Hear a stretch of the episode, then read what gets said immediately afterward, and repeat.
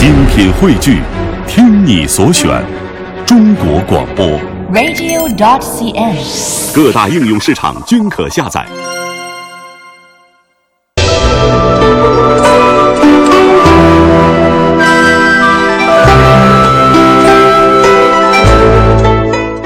品读中华人物，启迪智慧人生。各位好，我是郑博。大家好，我是君阳。在最近几期的《中华人物》当中呢，我们带大家走进了几位非常著名的数学大师苏步青、华罗庚，还有陈景润，了解了他们的人生故事，也从中呢感受到了他们的大家风范。在今天的节目当中，我们还将带大家走进一位在数学上赫赫有名的大师，也为中国数学界的发展做出了巨大贡献。他的名字叫陈省身。那么和其他几位数学家有所不同的是，陈省身曾经常年生活在国外，但是故国难忘。当有机会回到祖国的时候，他就将自己的晚年所有的心血和精力，全部都奉献在了祖国的数学事业上。当年天津南开园走出的陈省身，后来被尊之为当今最伟大的数学家、微分几何之父。那么，而让中国成为数学大国、数学强国，也是他一生最大的心愿。他希望中国数学家做出世界上最好的数学。那么，由他所亲创的南开数学研究所，也成为了国内外知名的数学研究重镇。在二零零九年的六月二日，国际数学联盟宣布设立陈省身奖，以此来纪念陈省身教授。那么，这也是国际数学联盟第一次以华人数学家所命名的数学大奖。在接下来的这段音频当中呢，我们将听到的是陈省身生前接受采访的一段非常宝贵的音频，谈到了他在数学界的贡献究竟是怎样的，让我们能更进一步的了解这位数学界的泰斗。在八四年的时候啊，您获得了沃尔夫奖，这个奖呢相当于诺贝尔奖数学界的，因为诺贝尔本身并没有数学奖。沃尔夫奖那时候给奖的时候，他的奖奖额是跟诺贝尔奖一样的，他也有意有意要跟诺贝尔奖同样的这个地位。您获这个沃尔夫奖啊，主要是三个方面的大的贡献，一个是您对高斯邦尼公式的证明，那么还有啊，您对美国整个的微分几何的贡献。那么首先呢，我们来谈一下这个高斯邦尼的公式。据说呢，这是十九世纪最经典的几何公式。这个国际上最有名的一个几何学家叫做 Hans Hopf，Hopf H O P F，他是本来是柏林大学的，后来在瑞士的高工大学，瑞士的高工大学叫做呃 Technical Hochschule，Technical Hochschule，爱因斯坦在那念书的，那么他就做这个问题，他是做这问题要把这个几何学的范围推广。那么他曾经他自己高斯堡内公司的一部分，他推广了，推广了，然后他说这个是当前微分几何最重要、最难的问题。我把这问题解决了，不过不但解决，我我的发展现在成为陈引申四星类。据我了解，您只用了两个月的时间就把它解答了，这听起来有点神奇。是啊，呃，而且一个人许多事情靠运气，而且有时候你一做就很顺利，啊。那除了运气，您觉得还是因为什么？您能够这在两个月时间把它解答出来呢？我们搞这个数学跟其他科学有点不大一样，我们是整个都想的，这问题很多，有几个基本，有几个困难，呃，都想的啊。所以我在昆明西南联大教课的时候，在高斯伯内公司，在一个简单的情形，我有个新证明，然后一下子刚巧我到了 Princeton。Princeton 呢，当前当代当时呢是世界上国际上最要紧的一个中心啊。爱因斯坦想这个推广他的相对论啊什么的，呃，他他爱因斯坦跟我很熟啊，他希望他就要做微分几何，可是我就决定我这微分几何不跟爱因斯坦做，没关系。为什么？他那个东西没道理，啊，没道理。他就老了，他是他的民进党大极了，但是我就跟他谈谈就是。所以能够听得出来，陈省身是一位非常谦虚，但是同时呢也非常幽默的老人。在今天的节目当中呢，我们将和大家重点去了解陈省身和南开之间的缘分，因为他在年过七十之后回到祖国，把很大的精力放在了南开园，建立南开的呃数学所，同时呢，他呃对南开的数呃数学发展呢做出了非常大的贡献。呃，陈省身在少年时代他就和南开有非常密切。的联系和缘分从这里走向了世界，所以要走进陈省身的人生，一定不能不提到的就是南开。人物穿越时空，人生启迪智慧，人文润泽心灵，人性彰显力量。香港之声，中华人物。为你细数那些被历史记住的名字。陈景深曾经在国外生活了很多年，而且也取得了卓越的成绩，但他始终对于祖国怀有着赤诚之心。在一九七二年的九月，当时中美两国关系刚一解冻，他就回国访问，并且访问了南开大学。此后呢，又多次回到祖国来进行访问和讲学。看到祖国翻天覆地的变化和欣欣向荣的发展，他由衷感到喜悦。于是他在回国一首诗当中，他这样写道。飘零纸笔过一生，世欲犹如春梦痕。喜看家园成乐土，二一世纪国无伦。他还深情地表示：“我的最后的事业也在祖国，我要为中国的数学发展，呃，鞠躬尽瘁，死而后已。”每次回国的时候呢，陈景深都诚挚的对呃对外开放，还有发展科学事业以及培养和引进优秀的人才，包括加强中国数学研究，建言献策，并且也殚精竭力的。帮助中国在自己的土地上建立培养高级人才的基地，他积极地推进美国和中国学者的学术交流。在一九八零年，在陈省身的建议和组织下，首届国际危机几何与微方程会议在北京举行，他亲任了呃。这个会当中非常重要的角色，他还积极倡导协助中国数学界举办暑期数学研究生的教学中心和中国数学研究生赴美参加陈省身项目的研读。同时呢，他不辞辛苦地奔走于北京、天津、上海、杭州、南京、广州、武汉、成都等等呃地方呢进行演讲和授课。他对中国数学界和青年数学研究的人员寄予了厚望。早在一九九八零年，他就提出了我们的希望是在二十一世纪看见中国成为数学大国。陈景身还有一大贡献，就是促成了国际数学家大会在中国举行，这也是具有划时代意义的。我们来听他一起回顾一下这次的盛会。陈省身的名字真正让人们所熟悉，是二零零二年在北京召开的第二十四届国际数学大会上。二零零二年啊，国际数学家大会嗯在中国召开，它开创了这个有一百年历史的大会，第一次在发展中国家的先河。那么这个大会能够在中国主办，与您的申请和您在国际数学界的地位呢是分不开的。那您为了这个大会举办的成功，积极奔走，这一切都是出于什么样的一个动机呢？我们这个大会就是。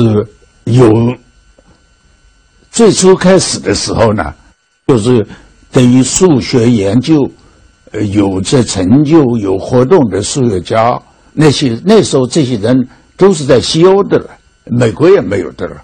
那么，呃，他们觉得有这个需要，有个机会，那是很要紧的一次的会，就是一九零零的会。那时候世界上最伟大的两个数学家。一个是法国的邦格瑞，一个是德国的 Hilbert，向他们都做了报告。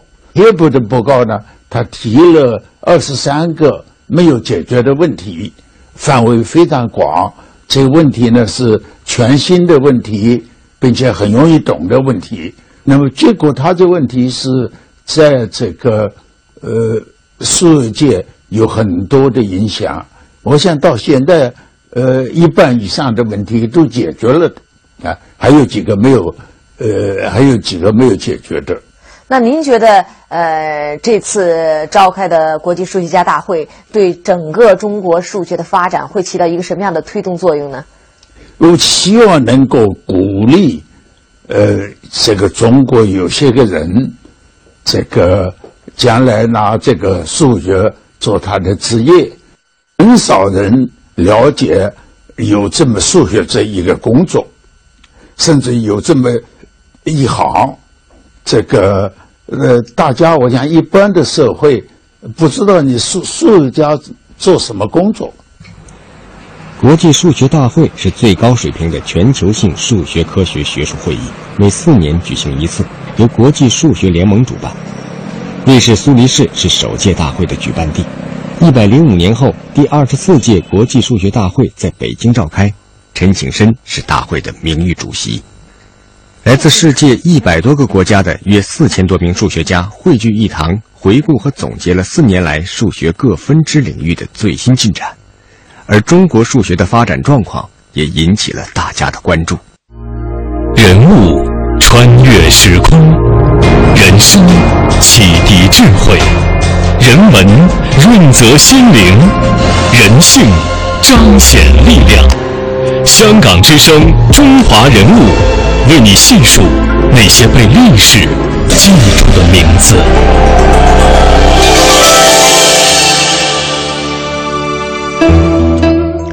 陈景深一直和天津。一一直和南开大学有着不解的情缘，他多次深情的这样讲过：“说我最美好的年华就是在天津，就是在南开度过的。”他非常喜欢南开的那种朴实和宁静的感觉。早在七十年代末，他就构想着在南开大学成立数学研究所，建设扎根国内、培养中国高级数学人才的基地。经过不懈的努力，南开数学研究所终于在一九八五年建成。他欣然地接受了教育部的邀请，出任。了第一届的所长，并且制定了立足南开、面向全国、放眼世界的办所宗宗旨。他不仅向研究所捐款，捐赠自己所收藏的全部数学书籍，大概有一万多册，而且呢，生前立下遗嘱，要向南开数学研究所捐赠他部分的遗产。自一九八五年以来，在陈省身的主持和倡导之下，南开数学研究所有计划地邀请国内外著名的学者前来讲学，并且举办了一系列的国际学术会议和二十一世纪中国数学展望学术讨论会。现在呢，已经成为国内外瞩目的数学中心。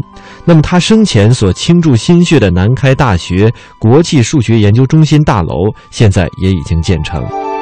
陈省身建立南开数学所的过程当中呢，也有很多的故事。数学所是于一九八五年正式挂牌成立的，当时呢宣布陈省身为所长，他的好朋友也是数学家胡国定为副所长。当时的中国数学还处在一种恢复和发展的起步阶段，当时陈省身就认为南开数学所要办成开放的数学所，使得南开的数学活动能够为全国服务。每年在南南开那个时候都会举行为期三个月到半年的学习班，研究生都是可以参加的。每班选择一个主题，聘请国内外一流的专家来担任教学工作。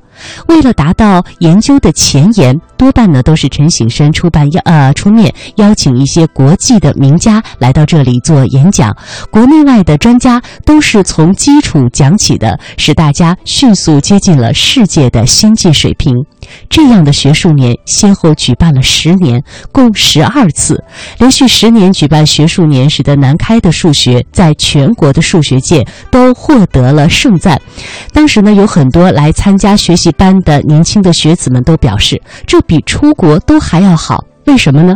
出国你只能师从一个导师，但是在这里你能听到那么多大师的授课。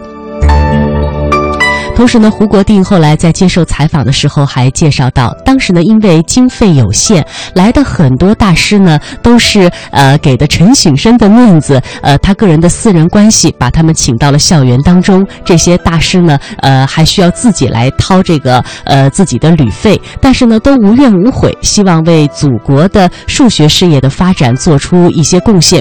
陈省身对南开数学所的建设呀，更是精心照料。胡国定先生在回忆数学所的发展的时候，还曾经讲述了一段不为人知的轶事。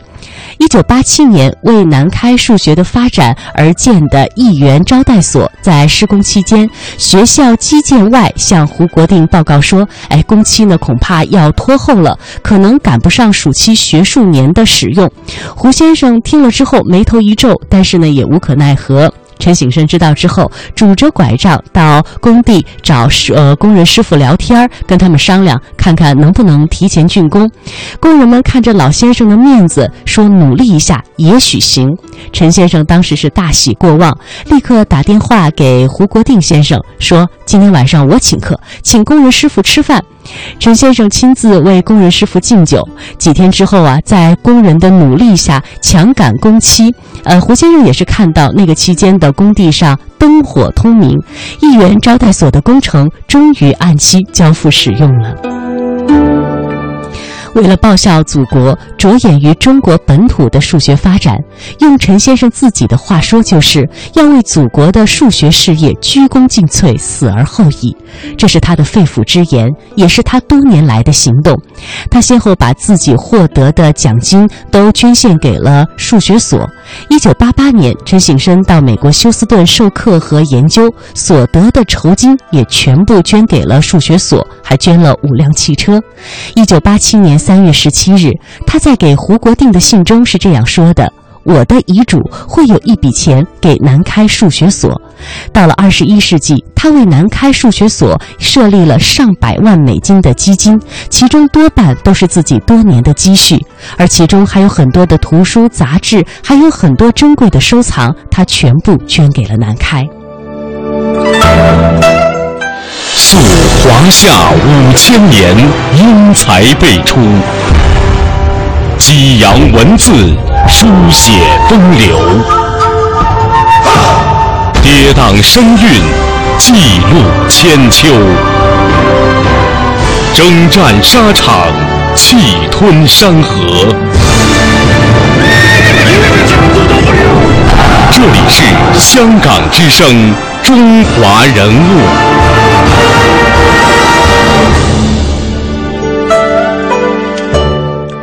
说到这里，那么陈省身究竟有着怎样的成长的道路，使得他对于南开始终怀有着这份深厚的感情呢？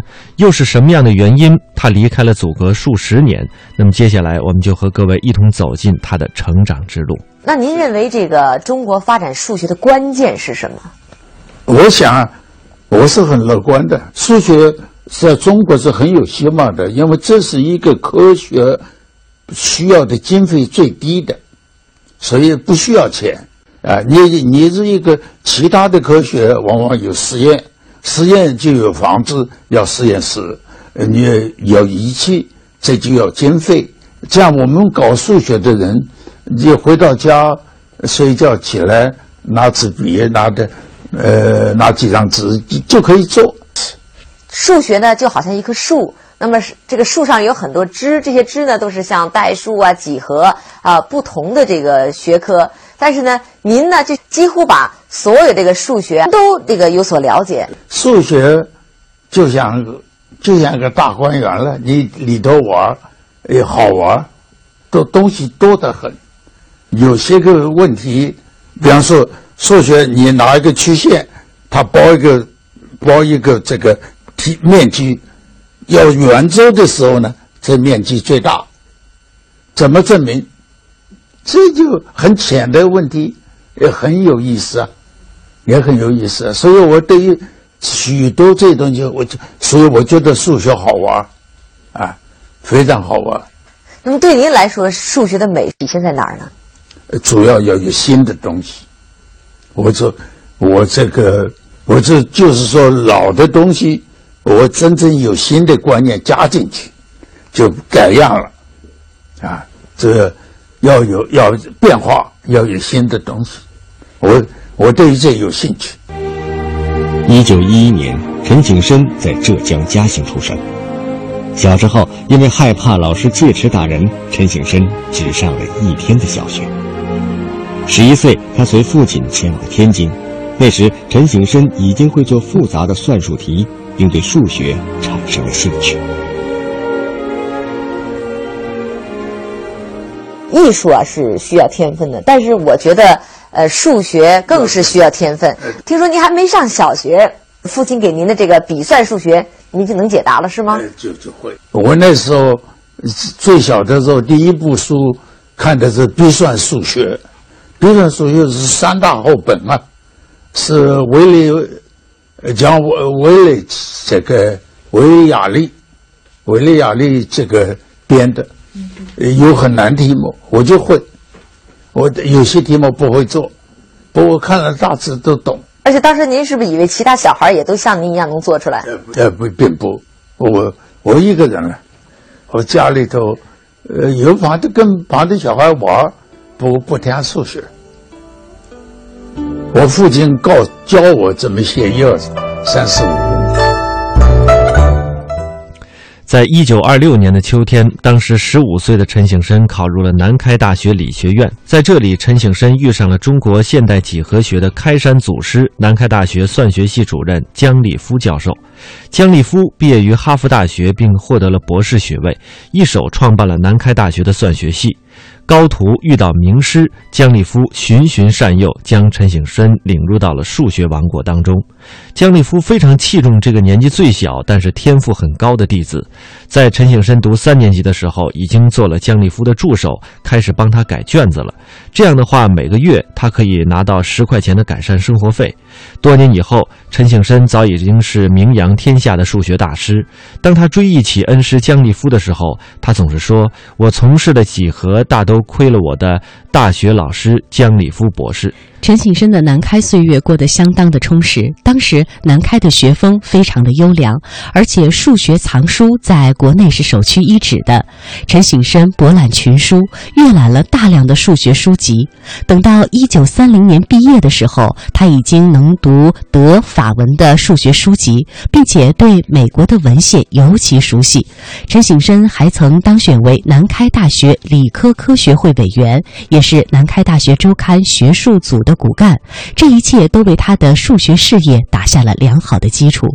大学课余生活是丰富多彩的。据他回忆，当时的南开只有三百多名学生，因为学生少、地方大，因此呢，当时学校拿出了一间很大的房间做游戏室，供学生们休憩。年少的陈省身每天跟着一群哥哥姐姐在那里玩耍，觉得很有意思。他们的他们在那儿啊弹棋子、打牌，往往是乐不思蜀。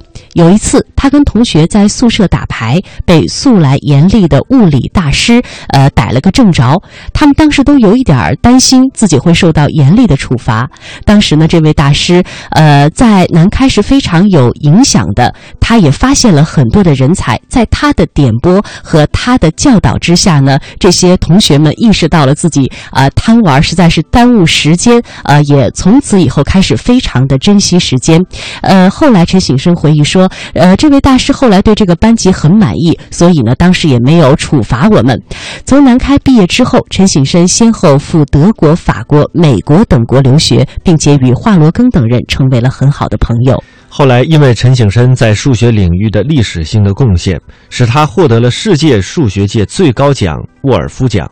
尽管这一生成就显赫，著作等身，尽管被他被誉之为了微分几何之父和有史以来最伟大的五位几何学家之一，他的影响也遍及整个数学界。但是陈省身的心里最牵挂的还是祖国和母校南开。老人家曾经不止一次的满怀深情的这样讲过：“我最美好的年华在南开度过，他给了我留下了许多美好的回忆。”所以，当他七十三岁回到南开的时候，能为祖国的数学事业做出自己的贡献的时候，他觉得无比的满足。生前他就表示，希望未来能落叶归根，永远和自己爱的祖国和南开在一起。人物穿越时空，人生启迪智慧，人文润泽心灵，人性彰显力量。香港之声，中华人物，为你细数那些被历史记住的名字。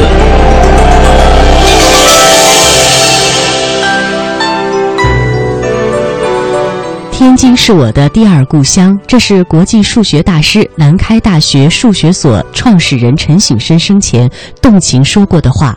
他于2004年在挚爱的南开园告别了这个世界，结束了自己贡献巨大的一生。2011年，遵照他的遗愿，陈省身和夫人的骨灰被永远安葬在了这片他们深深热爱并为之呕心沥血的母校南开园中。中国科学院院士、中国数学会原理事长张公庆说：“当年陈省身先生是从南开走向世界的，后来他又以近四分之一的人生，用他的影响、经验、智慧，创建和发展了南开数学所，培养了改革开放后中国新一代的数学家。叶落归根，现在陈先生和夫人安息在南开大学的校园里，这里将成为数学界的一片圣土，引来各国学子学习陈先生的精神，缅怀。”他的业绩。这是今天的中华人物，我们和大家一起走进的数学大师陈呃陈省身，这也是今天节目的全部内容。感谢各位的收听，下期节目再会，再会。